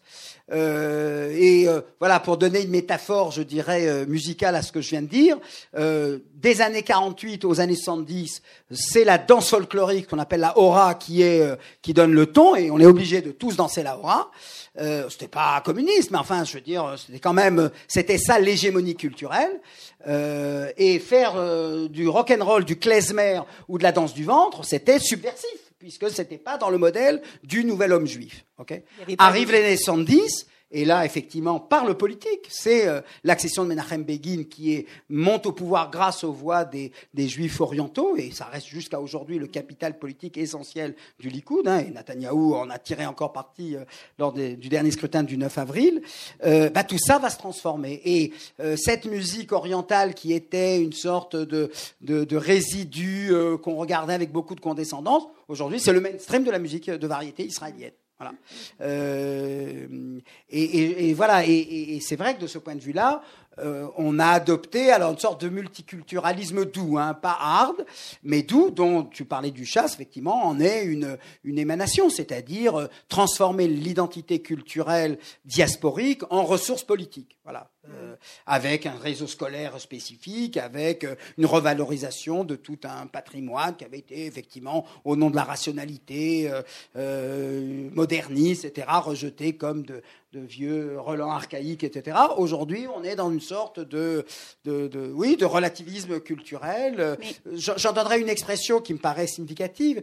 L'éducation était, était ainsi conçue qu'il fallait euh, laisser au vestiaire les origines de ses parents et de ses grands-parents, etc. Euh, à l'âge de 13 ans, il y a une opération pédagogique qui est menée dans toutes les écoles euh, israéliennes euh, où on demande aux, aux, enfants, donc à l'âge de 13 ans, de faire ce qu'on appelle un album dit racine, euh, et dans cet album, pas Racine le, dramaturge, euh, Racine au pluriel, c'est-à-dire chacun va faire un album dans lequel il va, alors ça permet de relier aussi les petits-enfants à leurs grands-parents, etc., les interroger euh, sur d'où ils viennent, etc., et, chacun, et il y aura plusieurs, enfin toute une journée, on va présenter tous ces albums-là, et chacun va raconter, alors mon père vient de Libye, ma mère vient d'un kibbutz, mon père vient des États-Unis, ma mère vient de France, etc., et voilà, ces diasporas qui étaient refoulées, cet Orient, cet espace oriental qui était euh, refoulé, euh, euh, dévalorisé, aujourd'hui sont, au nom du vivre ensemble, au nom d'un certain multiculturalisme, encore une fois soft, sont admis et, ont droit de citer. et, en ce sens, ça a changé. Alors, ce que je voulais dire aussi après, c'est simplement qu'on on a l'impression, vous me direz ce que vous en pensez, c'est que à côté de la séparation, de la, de la, je veux dire, de la différence entre Ashkenaz, séfarade, religieux, laïque, euh, russe, on a l'impression que finalement tous ces groupes ont une stratégie non pas de rupture par rapport à leur identité, je dirais, mais qu'au contraire elles se servent de leurs différences pour avoir des, pour, pour que l'État puisse concéder quelque chose et ça participe de leur ascension sociale. voilà je, pense que c'est tout à fait vrai. Ce, qu'on comprend beaucoup mieux aujourd'hui qu'on ne le comprend, alors qu'on ne le comprenait pas il y a un demi-siècle, euh, c'est que le, alors ça on l'a toujours dit, la richesse d'Israël c'est son potentiel humain. Mais ce qu'on comprend mieux aujourd'hui, c'est que c'est la diversité de ce potentiel humain euh, qui permet cette créativité dont on se félicite beaucoup dans le high-tech ou dans d'autres, mais aussi dans la musique ou dans la littérature, etc., ou dans le cinéma. Euh, c'est-à-dire qu'aujourd'hui, là où c'est, je dirais, Israël ne pouvait pas ne, pas se construire en écrasant ces identités-là, et Israël d'aujourd'hui euh, ne pourrait plus se concevoir sans justement permettre à, ces fleurs-là de s'épanouir. Voilà, là où elles ont été pendant un temps pour construire Israël et pour se révolter contre lui en quelque sorte. Et c'est vrai que, et ça c'est très important de comprendre, euh, euh, je, donnerai deux, aspects rapidement. On dit par exemple que la société israélienne est beaucoup plus religieuse qu'elle ne l'était auparavant. C'est vrai. C'est sûr. Il y a une visibilité du religieux, une légitimité du religieux, la crise des grands récits, l'effondrement du sionisme, du socialisme, etc. Bon, très bien à ceci près que on, oublie de prendre en compte que, par exemple, les orthodoxes se sont israélianisés. C'est-à-dire qu'ils parlent l'hébreu, ils parlent plus yiddish. Euh, leur, euh, alors bien sûr, ils n'ont pas la télé chez eux, mais en revanche, ils ont Internet. Donc euh, l'un compense l'autre. Et, donc de, la même manière que les orthodoxes sont plus une sorte de, réserve naturelle en voie de disparition, c'est vrai, c'est plus le cas. Alors c'est comme ça qu'on les concevait il y a, il y a un demi-siècle. Ok, il en reste à deux, trois villes comme ça, etc. C'est aussi pour ça que Ben Gurion mais bien sûr. Mais c'est pour ça qu'il avait accepté le statu quo en disant, de toute façon, ils vont disparaître. Mais de la même manière, c'est pour ça que les orthodoxes avaient accepté le statu quo en disant, ces laïcs-là, ils vont pas tenir une génération ou deux. Un jour, ils seront tous comme nous. Voilà. Mais c'est sur ce malentendu-là ou sur ces, sur ces intentions souterraines-là, euh, je vais t'écraser au bout du compte. Euh, L'histoire va me donner raison, euh, va donner raison aux laïcs, pas aux orthodoxes, ou donner raison aux orthodoxes, pas aux laïcs. Euh, mais, et au final, on trouve un patchwork. Euh, même chose, je dirais, dans le monde religieux, avant, vous aviez, de manière très binaire, les laïcs et, les orthodoxes. Aujourd'hui, entre les laïcs et les orthodoxes, vous avez un, je dirais, une multiplicité d'identités euh, en construction. Et c'est ça qui fait certainement la, richesse d'Israël. Alors c'est vrai que de ce point de vue-là, les, les, débats politiques peuvent être très euh, virulents et violents parfois. Dans, le quotidien, il y, a, une sorte de compréhension de cette diversité, de cette multiplicité. Et j'en donnerai une dernière expression, parce que je ne vais pas trop monopoliser la parole dans cette, phase, des questions. Mais celui qui l'a le mieux exprimé, c'est le, président actuel de l'État d'Israël. Israël a un système présidentiel, comme au temps de la Quatrième République, donc euh, statut honorifique, un peu le garant de l'unité, et qui a fait un discours... Euh, que j'appellerais refondateur en, 2015, euh, qu'il a appelé le discours des quatre tribus. Et il a dit ceci, euh, voilà, d'ici 10-20 ans, Israël sera un pays de quatre tribus. Vous voyez, donc il n'y a pas cette idée de on est tous unis, etc. Non, non, quatre tribus. Une tribu arabe, une tribu laïque, une tribu euh, orthodoxe et une tribu sioniste religieuse, celle qui vit en partie dans les, dans les implantations. Et, ajoute-t-il, globalement, ces tribus-là vont constituer à elles seules, chacune, chacune d'elles, 25%. Donc d'ici 20 ans, euh, on va être 25% de laïcs, 25% de sionistes religieux, 25% d'orthodoxes juifs et 25% d'arabes, essentiellement euh, euh, musulmans.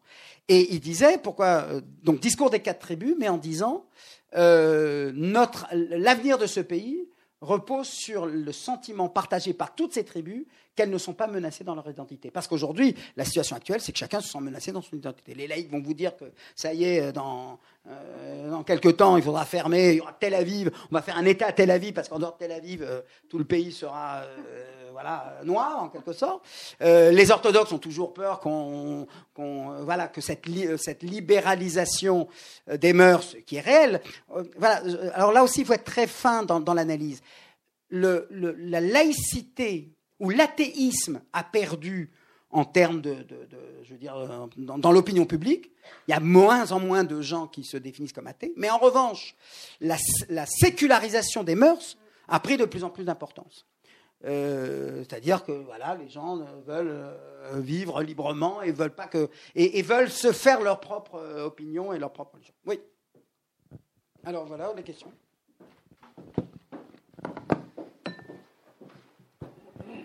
Bonjour. Alors, euh, vous avez décrit depuis le début, le, vous avez parlé de mosaïque, de pluriel, de variété, tout. Et en même temps, au début de votre intervention, vous avez posé comme postulat l'État juif. Eh Alors, je, moi je suis français donc, et quand la situation est complexe, ça veut dire aussi qu'elle est riche et qu'on a besoin de précision quand on veut rentrer dans une conversation politique ou autre, et nous avons besoin de, précision. Donc, qu'est-ce que vous mettez derrière l'État juif, après tout ce que vous avez décrit? Et ensuite, au niveau linguistique, est-ce que c'est une référence à Israël de parler l'hébreu? Enfin, non. Euh, pour un juif, est-ce que c'est une référence de parler l'hébreu? Par exemple, quelqu'un qui est en Argentine, qui est né là-bas, et qui veut arriver en Israël, quelle est sa quelle position linguistique il va devoir, même s'il ne parle pas l'hébreu? Est-ce que c'est une référence linguistique? Et ensuite, une autre, s'il vous plaît. Euh, une autre, est-ce que quand les, les gens arrivent d'Israël, de Russie, d'Amérique du Sud, de partout, est-ce qu'on vérifie leur judéité. Comment Judéité, voilà. Très bien. Alors, on va essayer de répondre très vite à, toutes ces questions. Alors, qu'est-ce que c'est qu'un État juif? Alors, euh, je dirais, c'est un État qui assume ouvertement, notamment dans ses symboles, que sa vocation première, euh, complémentaire de sa vocation de assurer le bien-être de tous les citoyens israéliens, et de favoriser le rassemblement des juifs de la planète en Israël. C'est la vocation de cet État. Cet État n'a pas été fait en 48, il y avait 600 000 juifs en, Palestine mandataire. Cet État n'a pas été fait pour les 600 000 qui y vivaient, mais pour tous ceux qui, à l'extérieur, en diaspora, souhaiteraient, souhaitaient euh, venir l'y rejoindre. Globalement, que ce soit clair, 80% des juifs qui sont venus en Israël depuis 1948, et même avant, mais on va dire depuis 1948, sont venus parce qu'ils ont senti que là où ils vivaient, leur situation était précaire, en tant que juifs, voire euh, pour d'autres raisons. Mais euh, en gros, euh, les juifs sont venus des pays dans lesquels, qui n'étaient pas des États de droit. Et si vous voyez d'ailleurs, puisque j'ai parlé des migrations au XXe siècle, si on voit l'histoire des Juifs au XXe siècle, ils ont tous migré. Aujourd'hui, il n'existe pratiquement plus de communautés juives dans des pays qui ne sont pas des États de droit. Il reste quelques juifs, quelques milliers de juifs en Iran. Euh, et puis après, ça se compte par dizaines ou par centaines. Les juifs sont euh, 6 300 000 en, Israël, 5 800 000 aux États-Unis et un million et quelques, etc., en France, en, Australie, en Argentine, au Chili, euh, en Nouvelle-Zélande, dans des pays démocratiques. Les Juifs ont compris que leur, sécurité tenait au fait qu'ils vivaient dans des pays démocratiques. Donc, l'État, d'Israël a été politiquement la solution qui a été conçue au départ par une minorité de Juifs, considérant que la condition la plus sûre pour eux euh, ne consistait pas forcément à vivre dans des États de droit, mais à vivre dans un État dont il serait la nation, le noyau dur de la nation euh, euh, elle-même, et non pas un appendice se greffant sur d'autres nations. alors ça veut dire comment ça se traduit? Ça se traduit par trois, deux aspects. Les aspects symboliques, le drapeau d'Israël est un drapeau euh, dont le symbole est une étoile de David, donc qui parle effectivement à la population juive et qui reste indifférent ou neutre ou étranger à la population arabe euh, d'Israël. L'hymne national est également un hymne qui ne s'adresse pas à la population israélienne tout entière, mais à ces 75% de juifs qui y vivent, euh, premièrement. Et je dirais en termes de législation, c'est la fameuse loi du retour, euh, celle qui permet effectivement à tout juif de par le monde de venir s'établir en Israël sur simple demande. Il suffit qu'il se présente et qu'à l'aéroport, au lieu de présenter un visa de touriste, il dise je veux devenir israélien. C'est-à-dire qu'il n'y a pas de, la naturalisation israélienne pour les juifs est une, naturalisation immédiate, automatique. C'est-à-dire le jour même, euh, vous obtenez votre citoyenneté israélienne et vous pouvez, il faut s'inscrire trois mois sur la liste électorale, trois mois après vous pouvez voter aux élections. Un immigrant qui est arrivé euh, en 2018 a pu voter au mois d'avril en, 2019. Voilà pour le, voilà le, donc c'est, la loi du retour. Euh, alors, quels sont les critères? De judéité Alors là, je vais peut-être vous surprendre, mais on a pris euh, comme critère de judéité, donc pour pouvoir réclamer cette automaticité de la citoyenneté israélienne, on a pris les lois de Nuremberg à l'envers. C'est-à-dire qu'on a considéré que là où il suffisait, je rappelle la loi Nuremberg votée par euh, euh, le, régime nazi, là où il suffit, pour être considéré comme juif, il suffisait d'avoir un des parents ou un des quatre grands-parents juifs. On a considéré que, puisque avec une telle euh, filiation réduite même à un seul des quatre grands-parents, on pouvait être bon pour le four crématoire, on a considéré qu'à ce moment-là, on devait pouvoir considérer à l'envers qu'on pouvait être également israélien. C'est-à-dire, il n'était pas concevable qu'on puisse dire euh, ah j'étais bon pour le four crématoire, mais en revanche je suis pas assez bien, je suis pas assez juif pour vous, puisque par exemple ma mère n'est pas juive ou mon père ne l'est pas, mais en revanche j'ai une grand-mère qui l'est. Donc on a euh, pris ce, critère-là, et donc il suffit de pouvoir établir que un des parents ou un des quatre grands-parents est juif pour être considéré comme juif. Point, point final. Euh, Comment? Alors voilà, alors oui, mais comme dans certains pays communistes par exemple, c'est le contrat de mariage. Alors généralement, effectivement, ça sert de preuve, mais euh, on peut apporter d'autres preuves. Ça peut être le patronyme, ça peut être, euh, euh, voilà, il faut l'établir. En général, l'attitude est plutôt souple. En tout cas, elle l'a été dans certaines période, elle a été moins parfois. Tout dépend qui est au ministère de l'Intérieur aussi. ça peut dépendre aussi de cela.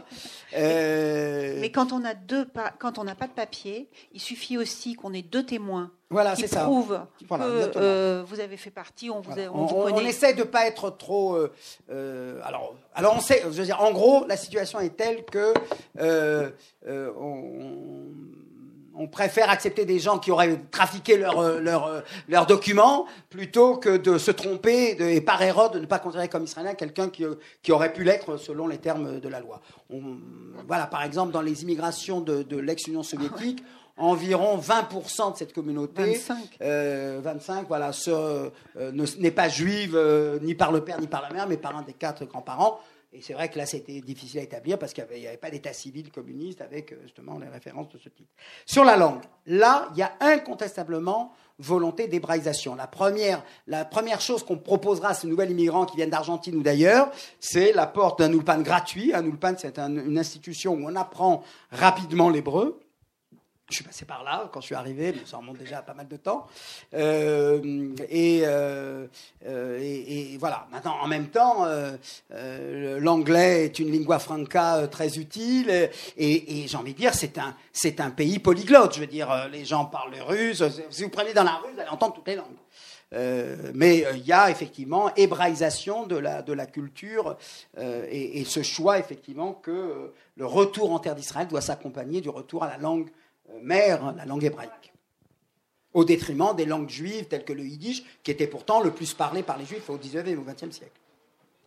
D'autres questions Alors, alors euh, ah, pardon. Pardon. Je crois que c'est moi. Oui, oui, j'en prie. Je...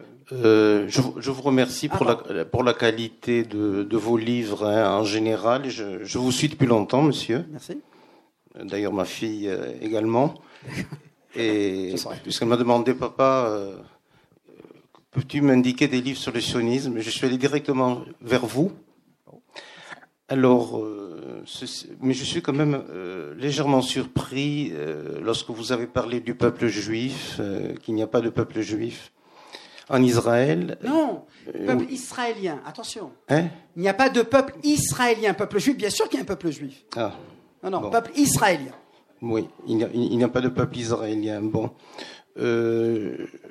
comment, euh, comment interprétez-vous ce qui a été adopté par la Knesset de, que Israël, l'État-nation du peuple juif, euh, en ce sens que est-ce qu'il n'y a pas une interprétation euh, qui ne soit pas religieuse ou philosophique mais géopolitique? C'est-à-dire qu'il euh, y a la hantise, il y a la crainte de cette situation instable avec euh, les territoires euh, disputés ou annexés, je ne sais pas quoi, occupés, disputés, disons, qui fait que si un jour ils sont annexés, la population juive d'Israël sera en minorité à l'intérieur de son propre pays, n'est-ce pas? Mm-hmm. Donc, D'autre part, euh, au sujet des immigrants, ce sont les immigrations qui font la société. C'est, peut-être pas l'idéologie de l'État. C'est-à-dire que l'immigration actuelle euh, qui vient des États-Unis, euh, le sens de l'immigration a changé depuis la création de l'État. Et donc c'est une immigration d'implantation religieuse disant que les territoires appartiennent. Euh, moi, j'ai vécu en Israël et j'ai vécu ce tournant euh, idéologique avec le Gouche mais le bloc mhm. des. Et, paradoxalement, euh, cette nouvelle version de, de l'immigration, qui était constructiviste, comme vous l'avez si bien souligné, socialiste et tout ça, elle n'a pas tellement déplu aux, aux, pionniers. Hein. Ils ont été parce que euh, bon, je, on a vu que des soldats israéliens euh, obligés de force à quitter des familles dans les implantations, et ça a ému le peuple israélien, même s'il était contre cette idéologie. Alors, oui, je, j'entends bien ce que vous, dites. Euh, bien sûr que vous avez tout à fait raison de le noter, je l'ai peut-être pas assez bien fait. depuis les années 90, début des années 2000, euh, l'immigration est, pour une autre expression dans un contexte français, mais dans un autre sens, est une migration choisie. C'est-à-dire qu'en fait, aujourd'hui, vous avez raison de le souligner, précisément parce que les Juifs vivent dans des pays d'état de droit, l'ALIA, l'immigration en Israël, est devenue un choix rationnel. J'ai envie de dire ça autrement. De 1950 aux années 80, euh, c'était one way ticket. Vous quittez le Yémen, vous quittez l'Irak, vous quittiez l'Union soviétique, vous, vous, preniez un billet, il n'y avait pas de billet de retour. Aujourd'hui, toutes les immigrations, parce qu'elles viennent de pays euh, euh, libres, sont des. vous avez un billet de retour implicitement. Voilà. Quelqu'un qui vient de France aujourd'hui, regardez la vague, on en a un peu parlé ces dernières années. Quelqu'un qui vient de France, Même si vous dites je viens en Israël et c'est terminé, il sait très bien qu'il peut revenir. Moi-même, je suis venu en Israël en 1974. Je sais qu'à tout moment, je peux revenir en France. Je suis toujours citoyen français.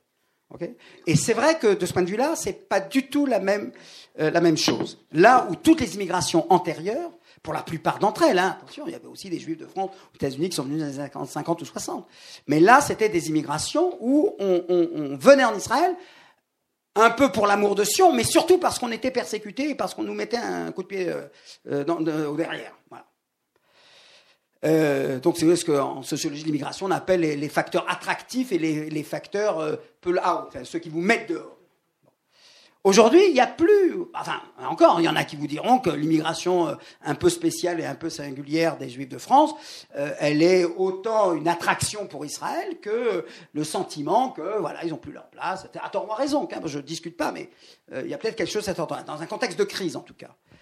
Mais c'est vrai que ça change et c'est vrai que ces immigrations sont des immigrations à motivation religieuse et non pas à motivation socialiste, etc.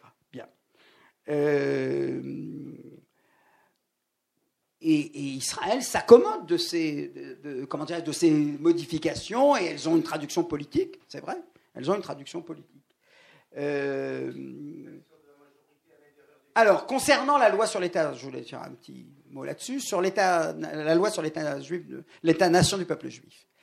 C'est une loi fondamentale qui a, été, qui a suscité un débat très controversé au Parlement, le fait est d'ailleurs qu'elle a été votée, euh, alors que c'est une loi fondamentale, donc c'est comme une loi constitutionnelle par 62 députés sur 120. Donc c'est vous dire que l'opposition était vive, alors qu'en général, euh, la loi sur euh, la loi du retour a été votée à l'unanimité. Vous donner une échelle de, la controverse que cette loi a suscité. Je crois qu'elle a répondu effectivement à, deux impératifs implicites. Je dis implicites parce que personne, ni Netanyahou, ni personne, n'a osé dire ce que vous dites explicitement, c'est-à-dire, en gros, nous allons vers l'annexion des territoires occupés, et quand bien même euh, on leur accorderait ou non le droit de vote, cet État reste l'État-nation du peuple juif, puisque seul, puisque c'est ce qui est indiqué dans le premier paragraphe, euh, c'est la terre, c'est le pays où seul le peuple juif peut définir son droit à l'autodétermination nationale. Mais personne n'a revendiqué à son compte, même à droite, cette idée-là qu'on préparait en quelque sorte une annexion rampante des territoires en disant, euh, euh, puisque c'est l'État-nation du peuple juif, ça peut justifier qu'on leur accorde pas le droit de vote, etc. J'ajoute également qu'il y a un deuxième aspect qui, lui, a été plus souligné. Euh, c'est l'idée de la suprématie de l'élément juif sur l'élément arabe. Alors, suprématie qui existe de fait, puisque vous avez 75% de juifs et 21% d'arabes. Donc, cette suprématie, elle, est objective, elle n'est pas. Mais euh, euh, elle, a trouvé un surcroît de, où elle, est devenue plus manifeste dans le texte de la loi, puisque vous n'êtes certainement pas sans ignorer que euh, l'État d'Israël, donc qui en 1948 euh, a adopté toutes les lois britanniques et petit à petit les a remplacées par des lois israéliennes. Mais parmi ces dispositifs-là, acquis au moment de la proclamation de l'État d'Israël, il y en avait une qui concernait les langues et qui stipulait qu'il y a trois langues officielles en Israël, euh, l'anglais, l'hébreu et l'arabe. On a acquis cela, on a annulé le caractère officiel de la langue britannique, puisque c'était l'ennemi britannique qu'on venait de chasser, et on est resté donc avec cet héritage-là de deux langues officielles.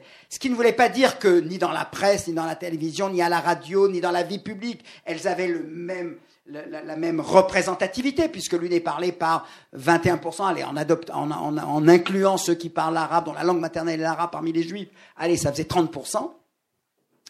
Mais sur le plan du statut, ça restait effectivement un statut égal. Or, une des dispositions de cette loi a constitué, a considéré que la langue officielle de l'État d'Israël est l'hébreu, et l'arabe disposera d'un statut spécial qui devra être par la suite qualifié. On ne sait pas à quoi ça correspondra, mais voilà où on est. Et donc là, c'est une affirmation, euh, je dirais, euh, euh, qui était, me semble-t-il, me semble correspondre à la culture politique euh, je dirais, du Likoud et de, la coalition, qui est clivante. C'est-à-dire, on n'est pas là pour rassembler, on est là pour cliver.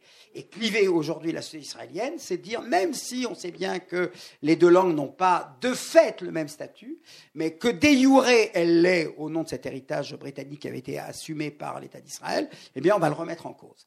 Et ce qui a été très lourd, très sévèrement critiqué, euh, effectivement, c'est euh, le fait que là où reprenant cette définition officielle d'État juif et démocratique, c'est-à-dire que Israël est fondé sur les deux piliers. Il y a un pilier juif, il y a un pilier identitaire, mais ce pilier identitaire euh, n'est pas indépendant, il est associé à un autre pilier qui lui est démocratique, et au législateur de trouver l'équilibre entre l'un et l'autre. Cette loi était d'une certaine manière un précédent, puisque c'est la seule loi dans laquelle le pilier numéro 2 ne figure pas. Et c'était notamment la revendication de Benny Begin, qui est le fils de Menachem Begin, donc membre du Likoud, qui disait ajouter une clause à cette loi. Euh, euh, la loi sur l'État-nation du peuple juif ne remettra pas en cause l'égalité de tous les citoyens devant la loi. Et avec ça, vous aurez 100 députés sur 120 qui la voteront. Et là où je parle de la culture politique clivante de, de, de Netanyahou, c'est que malgré là où il aurait pu avoir une loi votée par euh, une majorité des députés, donc consensuelle, il a préféré euh, euh, s'en tenir à cette définition stricte pour mieux marquer les différences entre la gauche, la droite, les Arabes, les Juifs. Merci. Merci. Vous avez fait une, comparaison systématique entre le, système jacobin français et la, structure démocratique israélienne. On pourrait aussi imaginer euh, des comparaisons avec d'autres systèmes politiques. Moi, je viens d'un pays, vous le reconnaîtrez facilement à mon accent, euh, où, euh, après des siècles de guerre civile, depuis 170 ans, on fait vivre en paix quatre langues, trois variantes du christianisme, avec une très forte immigration. dans ce pays, la Suisse, pour ceux qui ne l'auraient pas reconnu, merci il y, a, un certain nombre de, choses qui font fonctionner euh, la cohabitation des communautés, euh, et, depuis longtemps. Mais ces choses sont un petit peu différentes que celles que vous avez mentionnées. Bon, il y a d'abord, évidemment, euh, une répartition des richesses qui permet d'éviter les mécontentements régionaux. Il y a une surreprésentation des minorités au niveau politique. Il y a de très lourds, dès la constitution de l'État fédéral, droits politiques euh, euh, donné pour contrebalancer le pouvoir central sous la forme du droit euh, de référendum puis du droit d'initiative. Et puis, il y a une territorialisation qui est importante. C'est 26 gouvernements, 26 parlements, avec des domaines aussi importants que la scolarité, pas en termes individuels, en termes territoriaux, ou le système hospitalier, qui sont dévolus aux pouvoirs locaux. Alors, est-ce que, sur le long terme, une solution de territorialisation serait pas envisageable à l'échelle plus large qu'Israël, mais évidemment des territoires attenants où se posent des problèmes de cohabitation à long terme du même type. La comparaison avec le modèle suisse. Euh, on ne peut jamais rien exclure. Je veux pas justement l'avantage des systèmes démocratiques, c'est que euh, ils évoluent, ils bougent. J'ai bien montré les évolutions de la société israélienne par rapport à cela. Je dirais que ce qui me paraît euh, peut-être différent. Euh, alors oui, si euh, on intégrait les territoires disputés, occupés, libérés, etc., dans un grand ensemble israélo-palestinien, alors effectivement, ce serait déjà plus simple d'évoluer, de, faire évoluer ce système vers un système confédéral. À l'intérieur d'Israël, même dans les frontières de 67, ça me paraît très difficile parce que, et c'est la même chose d'ailleurs pour la Belgique, c'est qu'on n'a pas tous les Flamands en Flandre et, et tous les Wallons en Wallonie. Euh, et la Suisse alémanique et la Suisse francophone et, et, les italiennes, etc. Là, les Arabes, vous en avez en Galilée, vous en avez à Jaffa, vous en avez dans le sud près de Beersheba. Il euh, n'y a pas, il a pas un découpage euh, euh, spatial communautaire. J'ai dit qu'il y a des quartiers, il y a des villes, mais la population en, en, tant que telle, elle est répartie un petit peu partout. Et donc, euh, je, vois mal, et je, d'abord, je n'imagine pas du tout un système dans lequel on dirait, bon, alors à partir de demain, euh, on va faire un canton euh, pour les Arabes, un canton pour les laïcs, un canton pour les orthodoxes, etc. Et euh, si vous êtes dans le canton orthodoxe, vous êtes obligé d'apprendre dans une yeshiva. Si vous êtes dans un canton arabe, vous êtes obligé d'apprendre l'arabe. Non, ça me paraît, là, ce serait une sorte d'ingénierie politique qui me paraît très funeste. Et donc, euh, bien sûr qu'il y a des solutions. Alors, certains aujourd'hui, d'ailleurs, euh, voyant que la question des deux États, enfin l'aspiration à la solution à deux États devient de plus en plus problématique, estiment que euh, c'est vers une solution fédérale qu'il faut évoluer, mais qui présentera forcément des contours un peu différents à cause du fait que les populations finalement sont imbriquées les unes dans les autres. Voilà. Merci. Merci. Alors, je je, euh, nous remercions euh, Denis Charbit, mais j'en profite pour vous dire que au Théâtre Garonne, vous pouvez vous diriger vers le Théâtre Garonne, où euh, Denis Charbit abordera la traversée des utopies sionistes à 17h30. Bon, voilà. Merci beaucoup. Au revoir.